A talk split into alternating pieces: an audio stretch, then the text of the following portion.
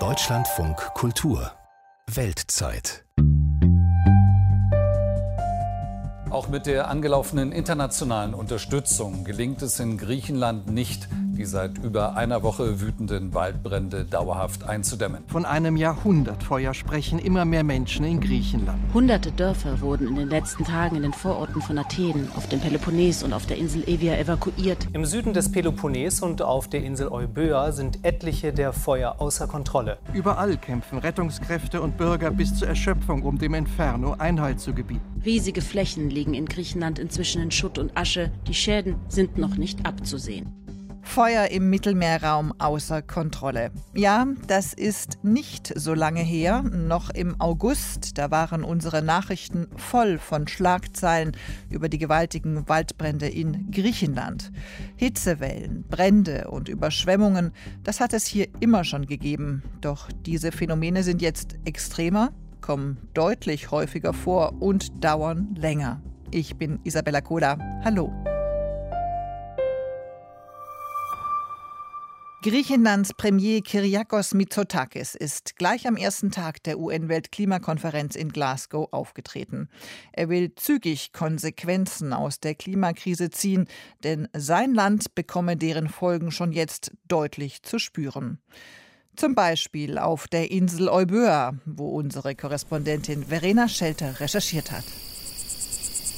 Es ist Anfang August. Ganz Griechenland befindet sich in einer extremen Hitzewelle, die Temperaturen steigen seit Tagen auf deutlich über 40 Grad. Dazu kommt, seit Wochen, teilweise seit Monaten hat es in vielen Regionen des Landes nicht mehr geregnet.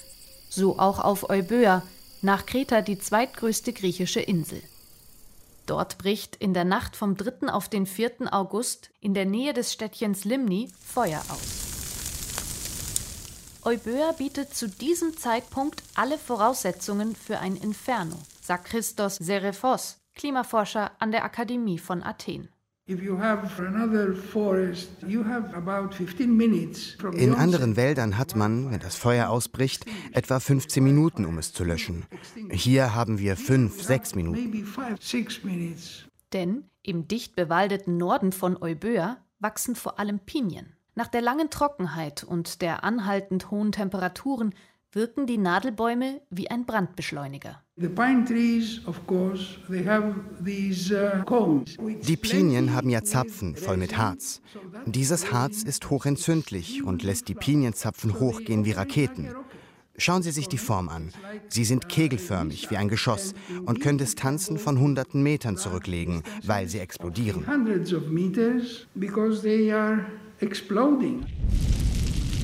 Flammen fressen sich mit hoher Geschwindigkeit und unaufhaltsam auf einer Strecke von 50 Kilometern von der West- bis zur Ostküste, breiten sich immer weiter in Richtung Norden aus. Tausende Menschen müssen ihre Häuser verlassen, manchen bleibt nur noch die Flucht über das Meer, das Feuer hat ihnen den Landweg abgeschnitten. Zwei Wochen wüten die Flammen, hunderte Häuser werden zerstört und 80 Prozent des Waldes im Norden der Insel, fast 50.000 Hektar. Was bleibt, sieht aus wie die Landschaft in einem Endzeitfilm. Verkohlte Baumgerippe, soweit das Auge reicht, ein grauer Ascheteppich bedeckt die verbrannte Erde. Das allein wäre für die Menschen auf Euböa schon schlimm genug, doch die nächste Katastrophe steht bereits bevor. Anfang Oktober steht Yorgos Efjanikos an einem steilen Abhang. Um ihn herum die Überreste des einstigen Pinienwaldes. Weiter unten im Tal liegt das Städtchen Limni.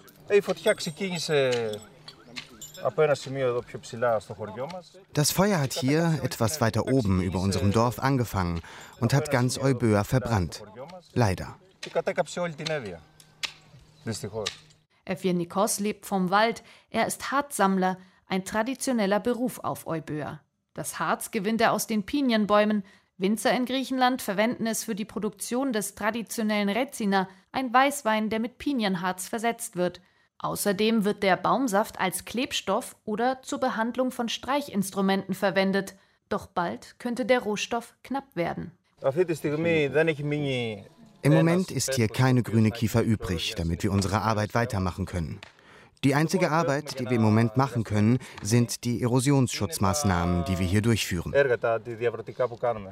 Evgenikos ist Mitglied einer Forstgenossenschaft. Seit Tagen ist der Waldarbeiter unermüdlich im Einsatz, denn die Zeit drängt. Einen Sonntag gibt es für uns nicht, weil wir uns beeilen müssen. Der Winter kommt.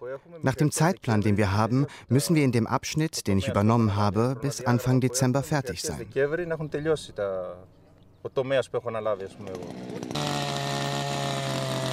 Gemeinsam mit anderen Waldarbeitern fällt er die abgestorbenen, verkohlten Baumstämme.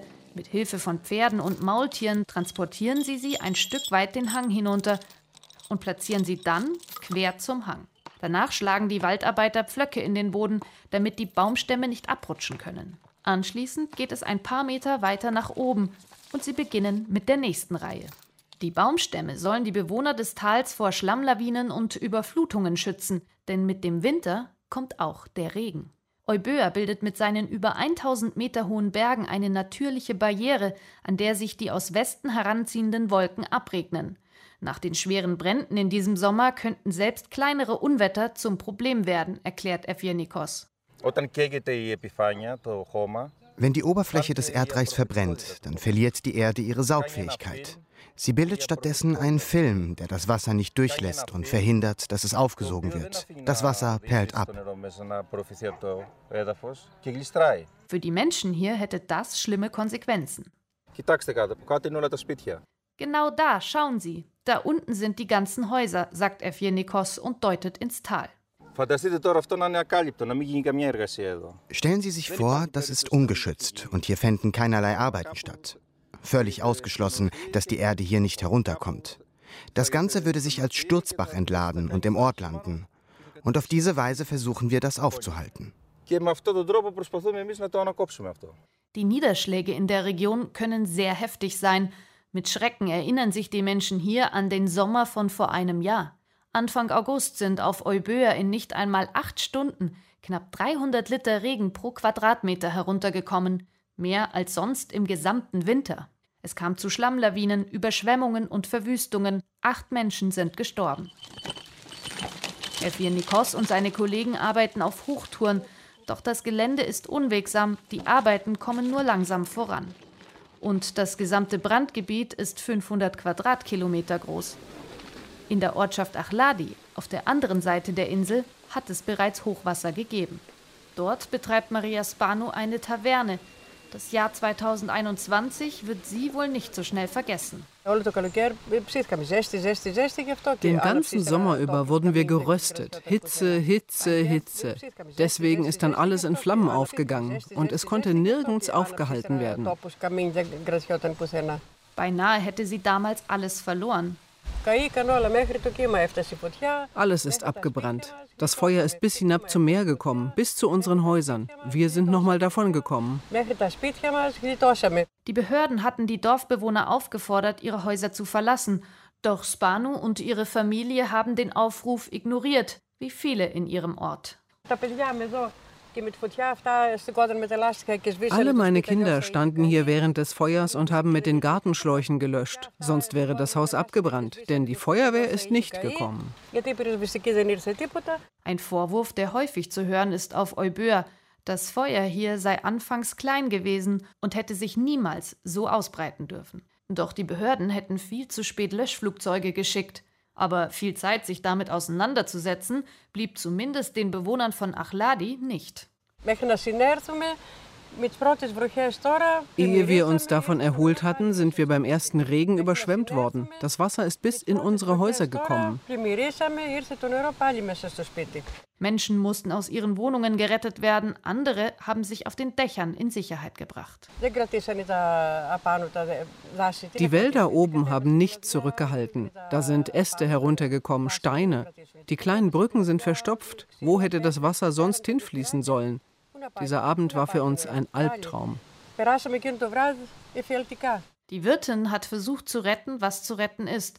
Doch sie fürchtet, dass das erst der Anfang war. Der kommende Winter bereitet ihr große Sorgen.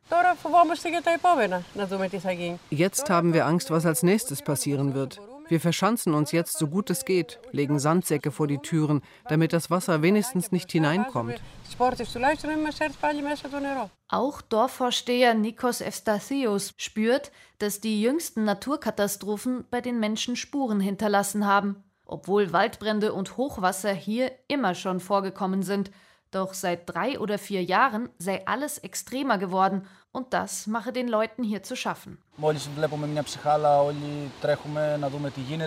Sobald ein Tropfen Regen fällt, laufen wir alle, um zu sehen, was los ist, um unsere Sachen mit Tüten oder Brettern abzudichten, damit das Wasser nicht schon wieder in die Häuser dringt. Allgemein herrscht große Angst. Evstathio führt durchs Dorf. Die Aufräumarbeiten sind in vollem Gange. Auch Tage nach dem Hochwasser blockieren immer noch Baumstämme, Äste und Schlamm die Straßen und Brücken. Wie man sieht, waren die Schäden immens mit überfluteten Häusern und kaputten Straßen. Jetzt versuchen wir zu retten, was zu retten ist, falls wieder so eine große Unwetterwelle kommt. Der Schutt müsse so schnell wie möglich weggeräumt werden, damit das Wasser beim nächsten Regen wieder abfließen könne, so Estacio. Darüber hinaus müssten dringend Maßnahmen ergriffen werden, um Überschwemmungen vorzubeugen. Doch bislang sind der Dorfvorsteher und seine kleine Gemeinde beim Thema Hochwasserschutz mehr oder weniger auf sich allein gestellt. Wir machen, was wir können. Wir haben das Forstamt, das die Baumstämme legt, was auch hilft. Aber wir erwarten auch Hilfe von der Regierung, damit umgehend die Hochwasserschutzarbeiten beginnen, damit wir bei den nächsten Unwettern davonkommen. Ob das diesen Winter noch passieren wird, ist fraglich. Immerhin, die griechische Regierung hat angekündigt, 20 Millionen Euro für die aufgrund des Unwetters entstandenen Schäden zur Verfügung zu stellen. Und bereits im Sommer hat sie ein Hilfspaket in Höhe von 500 Millionen Euro für die Opfer der Brandkatastrophe auf Euböa und im Großraum Athen verabschiedet. Enorme Summen für das ohnehin stark verschuldete Griechenland. Doch wenn sich nichts ändert, könnte das erst der Anfang sein, sagt Klimaforscher Christos Serefos. Denn Hitzewellen wie die im vergangenen Sommer werden immer häufiger vorkommen und sind meist erst der Beginn einer Kette von extremen Ereignissen mit langfristigen Folgen. Die Folge einer solch großen Hitzewelle sind Waldbrände. Die Beseitigung der Wälder verursacht Überflutungen und die Überflutungen waschen das Erdreich weg. Das wiederum führt zur Wüstenbildung. Das ist die größte Gefahr für Griechenland. Vor allem der Osten und Südosten seien davon bedroht. In einer aktuellen Studie im Auftrag der griechischen Zentralbank hat Serefos gemeinsam mit anderen Wissenschaftlern die ökologischen, ökonomischen und sozialen Folgen des Klimawandels für Griechenland ermittelt. Daraus geht hervor, dass bereits jetzt 15 bis 20 Prozent des Landes von Wüstenbildung betroffen sind darunter unter anderem bestimmte Regionen auf Kreta und im Osten der Halbinsel Peloponnes. Setzt sich diese Entwicklung ungebremst fort, werden bis zum Jahr 2100 etwa 40 Prozent Griechenlands Wüste sein, so die Prognose. Dazu kommt, in anderen Regionen bleibt der Regen immer häufiger ganz aus. Auch hier droht Wüstenbildung und nicht nur das. Ein großer Teil unserer Wirtschaft ist Landwirtschaft und die ist vom Klimawandel bedroht. Warum? Weil an den Orten, an denen wir Getreide und alle möglichen landwirtschaftlichen Produkte anbauen, besteht Dürregefahr. In den Sommermonaten wird bereits jetzt auf einigen Inseln im Südosten das Wasser knapp. Dürren, Hitzewellen, Waldbrände, Überschwemmungen und dazu noch der steigende Meeresspiegel. All das wird sich mittelfristig zum Beispiel auch auf den Tourismus auswirken, einer der wichtigsten griechischen Wirtschaftssektoren. Damit hätte der Klimawandel auch gravierende ökonomische Folgen. Geht die Entwicklung so weiter wie bisher, könnten sich die durch ihn verursachten Schäden in Griechenland laut Studie bis zum Ende des Jahrhunderts auf etwa 700 Milliarden Euro belaufen. Das ist mehr als doppelt so viel wie die aktuelle Staatsverschuldung. Für die Menschen in Griechenland heißt das, das Armutsrisiko steigt. Was das bedeutet, zeigt sich bereits jetzt am Beispiel von Euböa. Yorgos Jeroyannis steht an seinem Verkaufsstand an einer Landstraße. Er ist Imker und im Sommer, wenn die Touristen da sind, verkauft er hier Honig und Bienenwachs. Gerne würde er in der nächsten Saison wiederkommen, doch viel Hoffnung hat er nicht. Es wurden mehr als die Hälfte meiner Bienenstöcke zerstört. Das Feuer hat uns ruiniert. Imkerverbände gehen davon aus, dass die diesjährigen Waldbrände insgesamt mehr als 10.000 Bienenstöcke in Griechenland vernichtet haben, die meisten davon auf Euböa. Jeroyannis hat zwei kleine Kinder. Die ganze Familie lebt von der Honigproduktion. Jetzt muss er sehen, wie es weitergeht. Nur ein paar wenige Dinge konnte er vor den Flammen retten.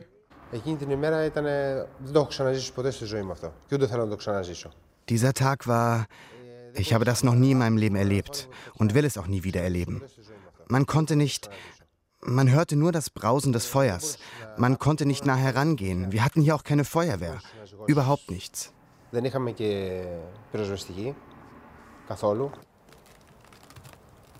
Im einst dichten Pinienwald, einige Kilometer vom Verkaufsstand entfernt, befinden sich seine Bienenstöcke oder das, was davon übrig geblieben ist. Die Bienen, die überlebt haben, sind sehr geschwächt und anfällig für Krankheiten. Auf dem Weg dahin zeigt er auf ein komplett ausgebranntes Auto. Das war sein Wagen. Wenn Sie uns nicht helfen, das alles wiederherzustellen durch finanzielle Unterstützung, werden wir uns einen neuen Job suchen müssen. Viele geben schon jetzt ihre Bienenstöcke auf. Die Imkerei hat seit der Antike Tradition in Griechenland. Bereits Aristoteles und Hippokrates sollen Bienen gehalten haben. Heute gibt es offiziell rund 10.000 Imkerinnen und Imker. Die tatsächliche Zahl dürfte aber mehr als doppelt so hoch sein. Noch 2019 waren knapp 25.000 registriert. Vor allem Rentner wollen sich mit der Imkerei etwas hinzuverdienen, melden ihr Gewerbe aber oft nicht an, da sie Angst haben, dass dadurch ihre Bezüge gekürzt werden.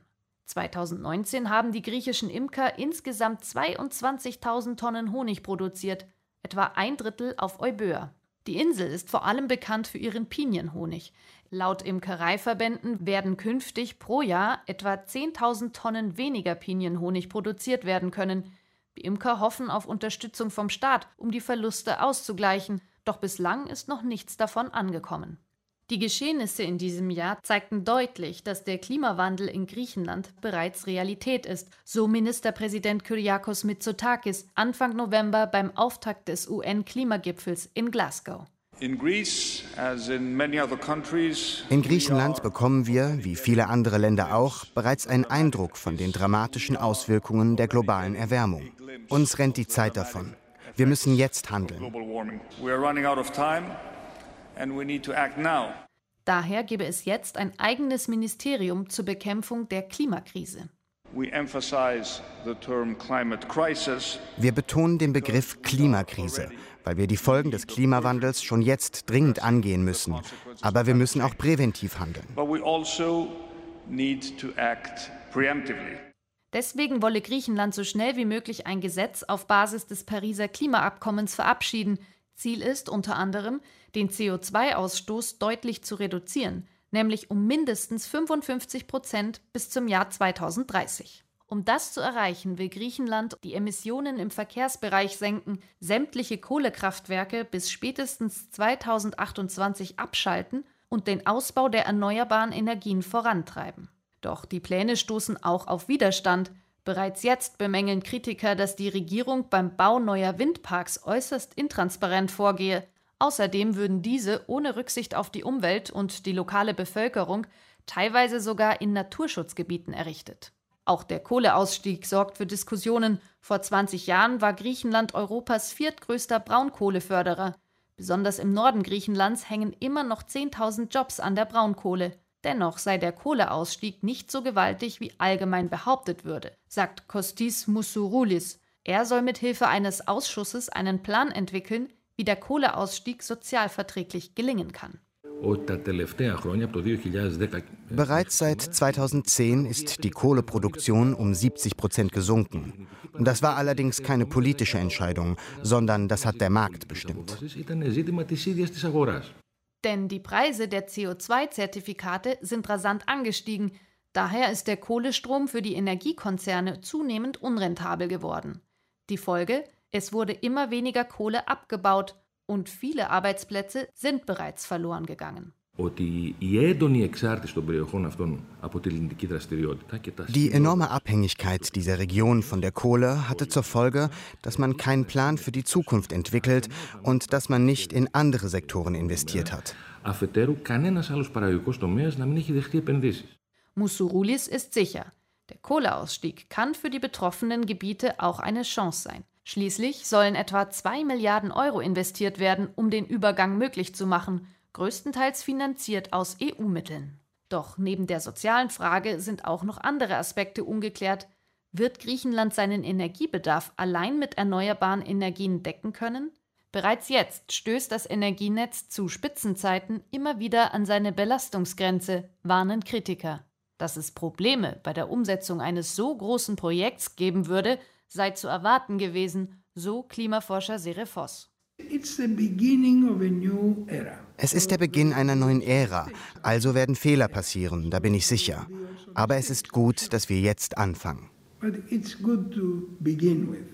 Und zwar auch, wenn klar sei, dass sie allein das globale Klima kaum beeinflussen könnten.